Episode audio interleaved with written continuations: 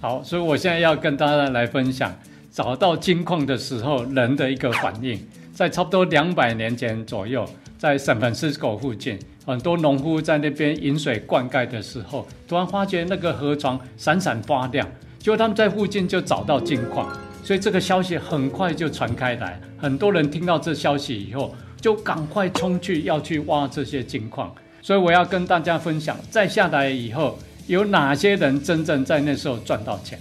接下来这两个人非常有趣，第一个人他的名字叫 Sam Brennan。他是一个摩门教的一个长老，他在那时候他想说，嗯，这时候一定很多人都冲去要挖金了，他去也来不及，可能什么事也都不能做。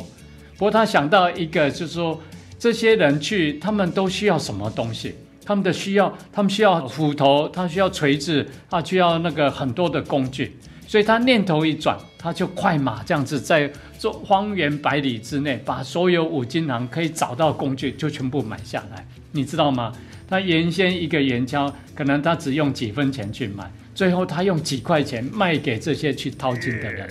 所以 Sam Brennan 他不是去淘金赚到钱的人，而是他把工具卖给这些淘金的人，而成为一个有钱的富翁。第二个人其实你们应该都很熟悉，他叫 Levi Strauss，也就是李维士牛仔裤，现在是全世界最大的牛仔裤公司。你知道他当时是怎么起家的吗？他也是观察这些去淘金的人，他每次在淘金的时候，裤子很容易就破掉，特别他们要带那些 Sam Brennan 卖给他们的那些五金工具，不小心裤子就破掉了，所以他就想说，哎，就把那个帆布改成牛仔裤的那种样子，然后卖给这些人，啊，再加上柳钉做成那个口袋，这些淘金的人用的这个牛仔裤去用以后，哇，化学非常好用，从那时候就开始流行。所以李维斯也是借着这些淘金人的需要，满足他们的需要，成为一个赚钱的一个人。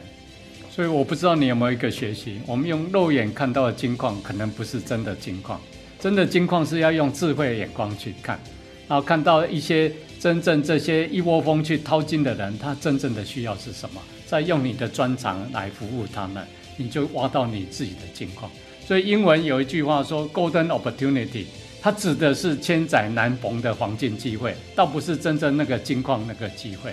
所以在我们这新冠病毒这种流大流行的时候，有什么样的黄金机会呢？当有很多东西你听到都已经来不及了，就像这个口罩，你现在去做也来不及了。所以口罩非常稀少，所以有人就想到他做口罩套啊，把这些口罩能够保存下来，能够重复使用。我觉得这也是一个很好的一个方法。所以不管什么样的时代，都有 golden opportunity，而这些机会都是给看得到的人。